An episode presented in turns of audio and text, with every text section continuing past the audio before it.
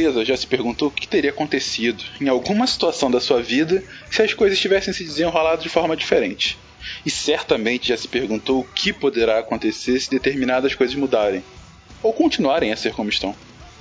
Imaginar possibilidades futuras e reimaginar cenários passados é uma das características mais sofisticadas e talvez mais únicas da mente humana. A capacidade de fazer suposições ou demais é a raiz da inteligência. Todas as invenções, as descobertas, as ações e decisões que constroem a história individual e coletiva do mundo em todos os níveis, no fundo, soa respostas à mesma pergunta: mas e se? Nessa série, essa pergunta foi e será feita inúmeras vezes. Imaginamos vários cenários em que a realidade poderia ser completamente diferente do que ela de fato é. E a partir daí, usando as ferramentas da ciência, tentamos construir esses mundos alternativos da maneira mais concreta possível. Ou não.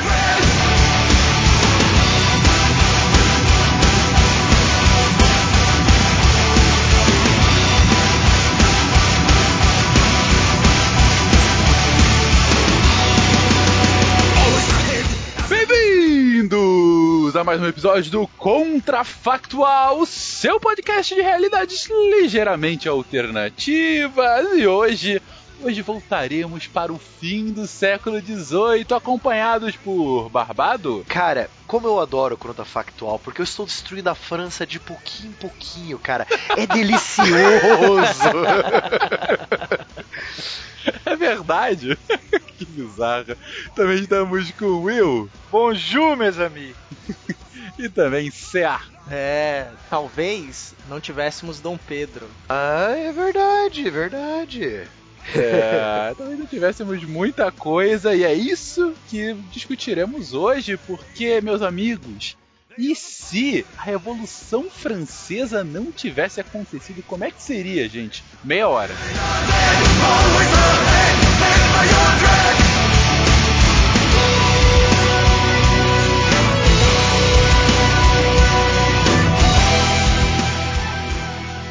I have a dream that one day every valley shall be exalted. Then they will have my dead body, not my obedience. It's one small for mankind. A nação quer mudar. A nação deve mudar. A nação vai mudar. A maior potência do planeta é alvejada pelo terror.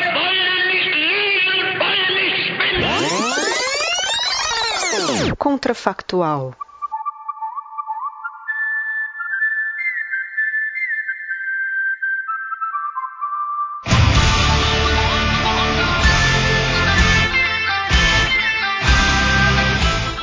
Mesmo falando mal dos franceses, eu tenho que admitir, a Revolução Francesa mudou muita coisa no nosso mundo. A gente tem que dar a mão à palmatória. Tem aquela frase famosa do Hobsbawm, né, que ele fala que é, desde a Revolução Francesa, todas as outras revoluções posteriores a ela foram, com exceção da Revolução Iraniana, foram inspiradas na Revolução Francesa. Ou seja, ela só deu, deu inspiração para todas as revoluções do mundo nos últimos 250 anos. Talvez a inspiração fosse outra. Por que não a independência dos Estados Unidos? Verdade, que foi inclusive anterior. A primeira grande revolução burguesa. E nós não podemos esquecer também da, da Revolução Gloriosa na, no Reino Unido, que diminuiu o poder do rei. Esse que é o problema. Você tinha tantas novas ideias do iluminismo que uma hora ou outra uma revolução ou uma, uma, uma, uma grande mudança no sistema ia acontecer, entendeu? Isso é importante porque a base teórica já estava posta. Então, a, a Revolução Francesa foi talvez o movimento de maior é, monta da prática de alguns ideais do iluminismo. Sim, não foi a primeira, a gente já comentou, mas as bases para uma para a mudança já estavam, as cartas já estavam na mesa.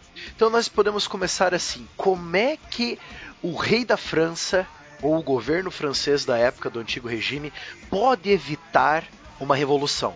Eu chutaria o seguinte: primeiro de tudo, fazer a, a Convenção dos Estados Gerais funcionar. Para o ouvinte que não sabe, a Convenção dos Estados Gerais é quando o rei da França faz meio que um pseudo-parlamento, chama representantes das três grandes classes sociais, o terceiro estado, que é o povão, o, o, resto, a nobreza e o clero, ele se reúne com o rei para solucionar problemas do país. Entre o, essa reunião que aconteceu em 1789 e a última tem um período de 170 anos desde que o rei da França convocou os Estados Gerais, né?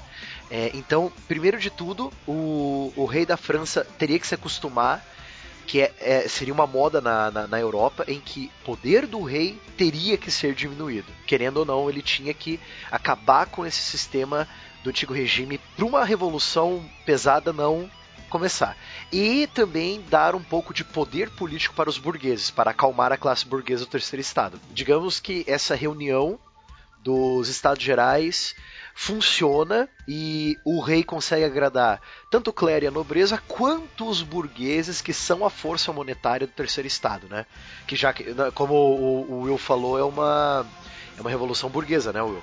Isso, talvez a, a, revolução burguesa mais lembrada, né? Então, o ponto que você está colocando, Barbado, que é o motivo dela não acontecer seria que já Luís XVI, isso, né? Isso aí, Luís XVI, exatamente. Luís XVI então conseguiria fazer esse equilíbrio de interesses entre a burguesia, clero, nobreza, e aí conseguiria contentar todos os lados e manteria os ânimos pelo menos mornos, né? Não, que não se incendiassem. Eu acrescentaria mais um pouquinho de sal nesse tempero, porque antes do, da convocação dos estados ele tentou colocar um ministro de finanças burguês, o Necker. Então a gente podia pensar que as reformas que, que o, ele deu o poder ao Necker e as reformas que o Necker propôs para o Estado francês tenham vingado e aí aplacado um pouco junto a, com as fábricas de brioche, várias fábricas de brioche abertas, teriam aplacado um pouco esses ânimos populares que estavam bem exaltados. Ainda bem que você falou da fábrica de brioches, que nós temos que lembrar um outro problema além do intelectual que a França sofria. Nos anos 1780 ocorreu uma grave seca e enchentes que é, primeiro veio a seca, depois enchentes arrebentaram com os campos franceses e a população estava passando fome, enquanto ela, o terceiro estado, eram os únicos que pagavam impostos. E o, clero, a nobreza e a família real usufruía desses impostos, né? Eles tinham os privilégios e o terceiro estado pagava tudo. Então ele, ele teria que mudar não só a política, mas como a sociedade da França para uma revolução não fazer com que ele, digamos, perca a cabeça né? Talvez até antes do Necker, nós também tivemos o Turgot, que também atuou na, nas finanças e tinha a ideia de tentar superar essas dificuldades e, e promover mudanças, principalmente para ajudar os mais desvalidos, os mais pobres. É, é, claro que a ideia dele não colou e ele acabou sendo dispensado. Mas você vê que, que existem pessoas, tanto o Turgot quanto o Necker, eles partilham da escola da, da fisiocracia, que foi, vamos dizer assim, um iluminismo mais econômico. Ele, eles então já estão antevendo a possibilidade né, de dar uma, uma merda gigante no futuro muito próximo. Então eles começam a agitar e, e lançam algumas ideias. Ó, e se fizer isso? E se fizer aquilo? Só que uma das, talvez a principal ideia era mexer no bolso tanto da nobreza, do primeiro e do segundo estado, vamos dizer assim. E aí é claro que essas ideias vão ser descartadas. E a Inglaterra crescendo no cenário, como é, ampliando, né? No final do século XVIII, a Inglaterra Sim. já estava começando. Revolução Industrial a... bombando já, né? Sim, exato. Então seriam necessárias essas reformas. Eu acredito que para a França não sofrer a Revolução Francesa, ela teria que se transformar em uma monarquia parla é, parlamentar, que nem a Inglaterra, que nem seu pior inimigo. Né? Como, como estava funcionando para o pior inimigo, vamos nos tornar ele para continuar competindo, porque lembrando que Inglaterra e França são os principais rivais da Europa nessa época, né? Ou talvez ainda antes de um, de um parlamentarismo, um, um despotismo esclarecido um pouquinho mais light, assim, para tentar baixar poeira, enganar a torcida, talvez arrastar mais um pouquinho. Assim como o rei Frederico II da Prússia fez? Isso, isso pode ser. Assim como o Pombal fez também em relação a Dom Manuel, né? Dom José. Ah, Dom José, desculpa. Aos poucos, vocês estão colocando que. Bom, vou, vou resumir o que vocês colocaram até agora. Você tem Luís XVI conseguindo fazer um equilíbrio entre as, os corpos sociais da, da França naquele momento. Você tem a necessidade de uma ascensão de um ideário um pouco mais liberalizante, minto, um pouco mais é, social, né? Enfim, de um ponto de vista econômico, com a ascensão desses dois fisiocratas. Gente, para quem não não está entendendo essa palavra, a fisiocracia ela é ah, vou aqui resumir muito mal, economistas não me batam. Ela é economia antes de ter o cientificismo que veio depois de Smith e Ricardo, tá? É o passo anterior a Smith e Ricardo, muito mal comparado. É isso aí, é só na França, tem uma lógica muito mais de terra, como a Riqueza das Nações, mas enfim, isso não vem ao caso agora, só para vocês não ficarem boiando. Mas ok, o ponto é, você tem um, um olhar para o social que não se tinha. Uh, o Barbado colocou agora uma possibilidade de um parlamentarismo em algum momento, e o colocou talvez no estágio intermediário um despotismo esclarecido, talvez inclusive uma uma regressão do, do, do, do, monopólio do poder, né? Saindo do absolutismo, um despotismo esclarecido com um poder um pouco mais brando do rei, talvez culminando inclusive numa revolução gloriosa uh, à la francesa, né? Vão-se os anéis e se preservam os dedos. E no caso as cabeças, é. mais importante ainda, né? E os brioches, não esqueça os brioches. E os brioches. Ah, sem contar isso, vocês colocam a necessidade dos brioches e, croa e croissants para toda a população, então eu tô prevendo aqui que a Revolução Francesa, a Revolução Industrial Francesa não vem do, dos têxteis em si, da produção de comida, né? Da produção. Isso, meu brioche é minha vida. Exato. que horrível. Panificadoras. ok. Não podemos esquecer que, já que essa Revolução Francesa não aconteceu, o rei conseguiu manter o poder, acalmou os ânimos, fez mudanças rápidas, porém, que contentaram todos os lados né, da, políticos da época, a França continua tendo a Louisiana como colônia e algumas ilhas no Caribe, inclusive o Haiti, né? Então não podemos esquecer que talvez o foco militar e expansionista da França saísse um pouco da Europa e, como seu principal rival fez, né, a Inglaterra fez, ela vai focar em expandir ainda mais suas colônias nas Américas. É porque ela ainda tem, ela só vai, a, a França só vai perder as colônias dela na, nas Américas com Napoleão Bonaparte, que não vai acontecer porque a Revolução Francesa não aconteceu, né? Então, olha quanta coisa já mudou, né? Já não, não teríamos o não teríamos o Código Napoleônico, né? Sim, o Estado de Direito, o Estado Liberal, tal qual vai se instituir depois, não é? A uniformização dos pesos e medidas. A, a monarquia espanhola não teria caído no começo do século XIX se as revoluções americanas do Simão Bolívar, do, as revoluções mexicanas e, e do José de San Martín, se elas acontecessem, acontecer muito tempo depois, né? e talvez muito diferente do que foi, porque elas só aconteceram porque é, Napoleão invadiu a, e substituiu o rei da Espanha, né? Então teve todo aquele bafafá político que deu a chance das colônias se libertarem. Mas como não tem Napoleão, não teve a Revolução Francesa, né? E então... os nossos patrícios? Os nossos patrícios não teriam vindo pro Brasil, né? Dom João não teria picado a sua mula para cá. Ou teria vindo, mas eh, já existia um plano, né, antigo de, de se transferir a, a, coroa, mas talvez isso demorasse muito mais tempo ou mesmo até não viria. Mas existia, existia planos também do, do Brasil ser considerado um Reino Unido, né, Portugal, Reino Unido de Portugal, Brasil e Algarve, né?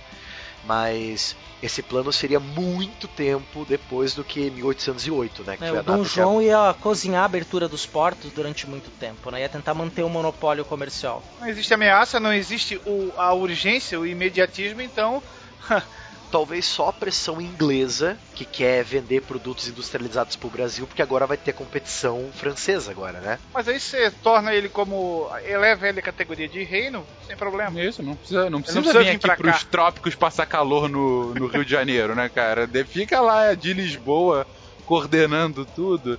É, e lembrando, gente, aí se você quiser ver qualquer tabela de independências americanas ao longo do início do século XIX, como o Barbado disse, você vê que a maior parte delas está entre 1790 e pouco até a do Brasil, que foi uma das últimas. Ou seja, nesse espaço de 20, 30 anos, que é justamente quando cai o governo espanhol na nossa timeline, sem cair o governo espanhol, gente, isso aí bota mais alguns anos aí para qualquer independência, né? Pro entender, de 1794, que foi a, a data da, da Revolução dos Escravos Haitianos, até, 18, até a década de 1830, cara, vai acontecer tanta revolução com base na Revolução Francesa, com base nas mudanças que o Napoleão fez nas Américas, que vai criar nós e nossos irmãos, né?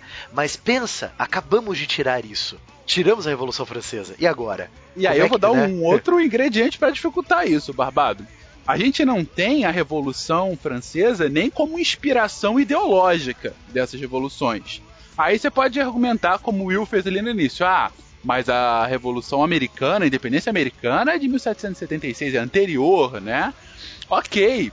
Só que se a gente for por essa lógica que o Barbado colocou, de uma França que está mais atenta aos, suas, aos seus domínios ultramarinos e que não perdeu uma guerra ao final de 1815, está querendo dizer que boa parte dos Estados Unidos vai estar num conflito gigantesco, não vai ser tomado da França.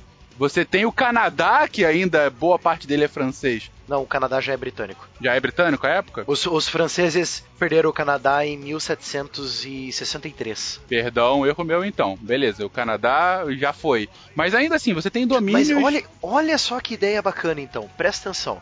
Os Estados Unidos querendo avançar para o oeste, né? Se tornou independente e tal, vai ser, vai ser. Agora, é os Estados Unidos que vão ser a base das, das revoltas coloniais no futuro. Inclusive, né, daqui dos hermanos e nossa aqui do Brasil. Agora, pensa assim, uma Louisiana ainda na mão da França. A França querendo expandir suas colônias. Os Estados Unidos querendo expandir para o oeste. Agora imagina uma guerra entre França e Estados Unidos pelo controle da Louisiana, né? Aí, para misturar ainda mais o bolo, imagina a Inglaterra querendo retomar os Estados Unidos. E aí? Talvez com a ajuda dos franceses. É. Quem sabe os piores inimigos, né? O inimigo do seu inimigo é meu amigo. Pô, mas aí é uma virada de casaca sinistra. É verdade, é verdade. Nós temos que lembrar que a França, a França auxiliou os colonos americanos a, a conquistarem o, durante todo o processo de independência, a parte armada. Tanto é que são eles que levam principalmente essa ideia mais prática de uma revolta e, e daquela ideia de revolução, aquelas mudanças profundas lá para a França. Seria um, uma virada de casaca sacana, vamos dizer assim, se a França, né, Vamos, vamos mudar então um pouco o, o, o espectro, então. Vamos pensar assim: é que os Estados Unidos, ele. Os Estados Unidos ele teve o que, que eles chamam de a Segunda Guerra de Independência, que foi em 1812. Eles estavam aproveitando que a Inglaterra estava ocupada com Napoleão e eles tentaram invadir e dominar o Canadá da Inglaterra. Né? Então os Estados Unidos teve uma Segunda Guerra de Independência contra a Inglaterra e perdeu, né? Tanto que Washington foi queimada por tropas britânicas em 1814, né? Agora, vamos pensar assim. Pega ali o América do Norte. Você tem os domínios espanhóis, da, que vai até a Califórnia. Que também não caíram, porque a Espanha não caiu. É, você vai ter uma Louisiana no meio, do, do tipo meio oeste dos Estados Unidos seria a Louisiana, indo pelo rio Mississippi, né? o Vale do Ohio. territórios do né? Mississippi. É, aí Ohio e as 13 colônias, Estados Unidos. Então imagina que os Estados Unidos, por serem amiguinhos dos franceses, que os franceses ajudaram eles a se tornar independentes, é, não vão avançar pro, pro oeste como foi feito, mas sim tentar tomar o Canadá, né? Agora imagine, tenta imaginar uns Estados Unidos, Espanha e um terreno tipo um é que a gente fala em inglês o buffer zone, né? Um meio oeste francês separando território espanhol do, do americano. Você não vai ter a guerra dos Estados Unidos contra o México, você não vai ter a conquista da Califórnia, não vai A compra, ter. a compra da Flórida, não é? A compra da Flórida no começo do século XIX. O Novo México. Você não tem o, a expansão pro oeste, esse é o ponto, né? Você tem uma limitação. Ainda. Pelo menos naquele momento, é verdade. Só que com isso, você não tem doutrina Monroe no início do século XIX e é mais um empecilho para uma América independente. Digo, pro restante da América, né? Das outras Américas. Então você tá falando aí de um colonialismo de muito mais longo prazo, né? Ou não, né? Ou ao contrário. Talvez a doutrina Monroe viesse com uma força maior ainda. Já que eles seriam os grandes bastiões da liberdade. Entendi. Então, justamente para lutar contra esses invasores que estão ali do lado deles. Isso. A ideia é, vamos dar um passo fora nos europeus. algo assim. A América, literalmente a América para os americanos. E sem a presença da corte, a figura do Dom Pedro aqui no Brasil, talvez os pernambucanos conseguissem fazer a sua República do Equador, né? E a, a- também o- os sulistas também, né? Se unindo com o Uruguai, fazendo um país novo aqui no sul também. Você é tem que falar país. isso, claro, né? Claro que o Barbado não ia deixar. Nessa hora o sangue até treme assim, assim, sim, independência. E o símbolo seria o sulito. O sulito. É sulito, É porque sulito. aí é em castelhano. Não, Fenca, você falou errado, cara. Você falou errado. A mão do chimarrão chega a tremer, cara.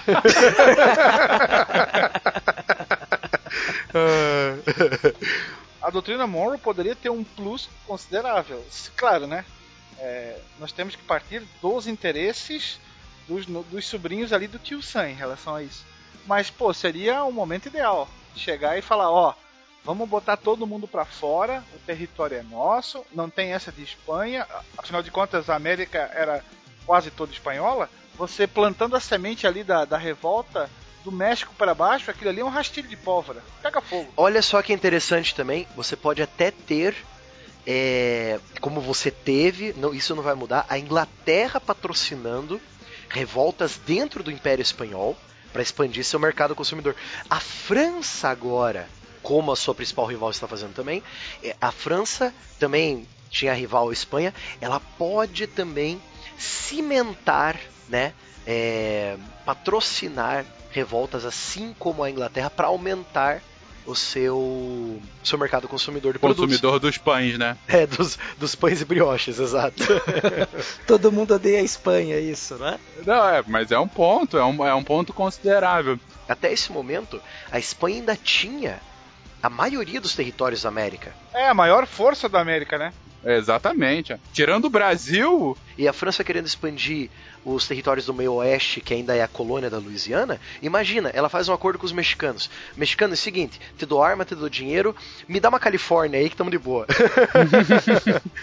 aí você vai ter o Gold Rush, vai ser o Gold Rush francês pra Califórnia. La Californie.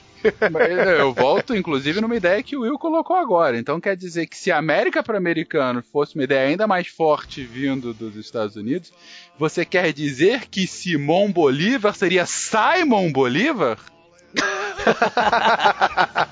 E Saint Martin. Saint Ou Martin. Martin, Saint Martin. Martin. Ok, os libertadores da América. Então, gente, mas é, agora eu quero voltar um pouquinho para Europa, que a gente está se concentrando aqui em Saint Martin e Simon Bolívar. Mas para você ver, para você ver o quão importante foi a Revolução Francesa para as mudanças mundiais, né? Para a América, a gente teria uma configuração totalmente diferente, um Brasil altamente fragmentado, uma independências potencialmente é, muito mais ah, tardias do que a gente teve na nossa linha do tempo, e uns Estados Unidos num caos absurdo, muito maior do que guerra de secessão. Só que a Europa, a gente não teve guerras napoleônicas, a gente nunca teve uma conquista de Napoleão de Portugal até quase Rússia. Ah, a Polônia não foi quase não foi praticamente invadida também mais uma vez na sua história. E aí, o que, que mais muda na Europa? Uma outra coisa importante, a questão do exército, não é? Porque quando acontece a Revolução Francesa, os austríacos, os espanhóis tentam retomar a França. Afinal foi um monarca que perdeu a cabeça. E aí o que, que você tinha? Os exércitos antes não eram exércitos de massa. Com exceção da Inglaterra na Revolução Puritana, mas isso é uma outra história. É, mas não era exército de massa. Então a população francesa, os homens foram convocados a defender a França. Então você tem a ideia de eu preciso defender este país, preciso colocar a ideia de uma mulher, que é a minha irmã mais nova, ou a minha filha virgem que eu devo proteger, esta república amada em defesa. A liberdade guiando os povos. Exato, exatamente. Esse é o ponto. Então a gente teria uma configuração de exército, uma ideia de política, de participação popular muito diferente. E será que teríamos as revoluções burguesas do século XIX na Europa? Tal, talvez uma, uma outra coisa que desencadearia essas, essas revoluções seria a própria briga da Prússia com a Áustria, porque, querendo ou não, tirando o fato da, da, que todo mundo se juntou contra a França enquanto existiu Napoleão, né? Mas nós temos que lembrar o seguinte: a Prússia sempre brigou contra a Áustria, vi de Guerra dos Sete Anos, né? É, por controle e hegemonia no bloco alemão, né? Porque nós não temos a Alemanha, nós temos um, uma colcha de retalho chamada Alemanha e o, o Império, o Sacro Império Romano Germânico ainda existe, né? Ele iria acabar com Napoleão, né? Mas como não tem o Napoleão para dissolver o, o, o, Sacro Império Romano, ele ainda existe, né? E dentro desse Sacro Império, o Reino da Prússia e o Império Austro-Húngaro brigando por hegemonia.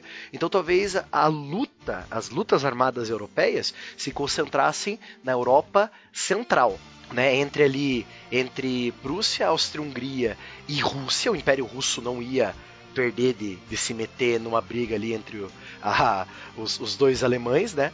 E também, né, já é, essa França meio que monarquia constitucional, meio que déspota esclarecido, né? Alguma coisa assim para para acalmar os burgueses, se metesse ali no meio também, né? Então acho que a briga se focaria não na França, mas no meio da Europa. É, e não se esqueçam dos manos, não é?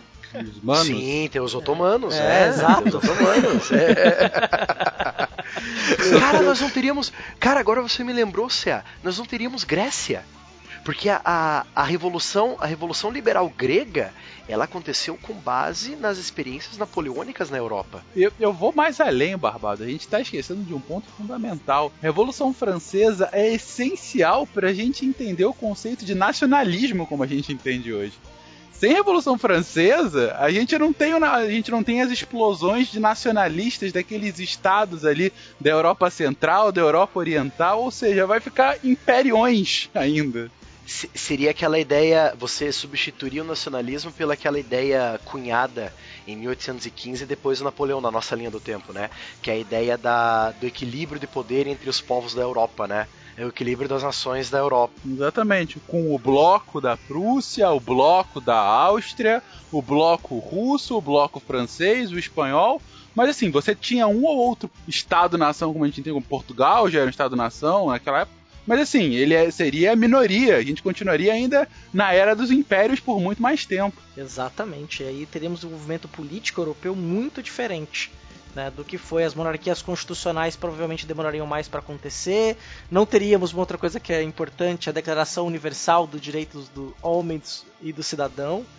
Talvez até existiria mas não fosse feita na França e sim nos Estados Unidos, né? Porque a ideia de liberdade, isso, o Bill of Rights, né? exatamente, o Bill of Rights, exatamente. As é. revoluções liberais de 1848 também não. Potencialmente seriam mais tardias e inspiradas nos Estados Unidos de fato. E não tantas quanto foi em 1848 mesmo men menos revoluções e baseadas numa ideia americana, do, do, continente americano, e não uma ideia cunhada europeia. Olha só, o continente americano influenciando a Europa, né? Em, em vez do, do contrário, né? Os Estados Unidos, como sempre se diz, o farol do mundo, nesse momento, seria quase que a única democracia liberal do mundo, né? Ah porque foi a única, vamos dizer assim, grande revolução burguesa acontecida ali, pelo menos finalzinho do, do 18 indo pro 19. Exatamente. Aí a pergunta para finalizar o cast e deixar os ouvintes pensando isso ao longo de todo o dia quando eles estiverem ouvindo isso nessa segunda de manhã. Gente, a Primeira Guerra Mundial seria mais cedo, mais tarde, sequer aconteceria? Silêncio. É, é, é, é já aconteceu. Já aconteceu. É, vai depender da África também, não é? Vai depender da África e seus imperialismos, né? Porque, querendo ou não, você vai ter a ideia do equilíbrio europeu. Ah, se você tem uma colônia ali, eu quero uma colônia aqui, entendeu? Então eles vão acabar brigando. Uma guerra, uma nova guerra dos sete anos, ela ocorreria com certeza. Né? Porque a Guerra dos Sete Anos tem, tem historiadores que falam que a Guerra dos Sete Anos foi a primeira é, é, propriamente nomeada Primeira Guerra Mundial. Porque você teve combates no Caribe, combates nas Américas, na África, combates na Índia. Né? Então ela foi verdadeiramente mundial, ela é, teve vários palcos de guerra. Então uma, uma, uma outra guerra, sim, por colônia e, e, e herança de tronos de, de, de, reinos europeus, com certeza ia acontecer de novo, com certeza. E vai impactar também na unificação da Itália e da Alemanha, talvez acontecesse até antes. Sim, sim. É, talvez eles se formassem como impérios mais cedo, né, para se fortalecer. Para não ficar em reinos e serem A sombra da aglutinados, né? Exatamente, eles precisam disso para se proteger, é um ponto.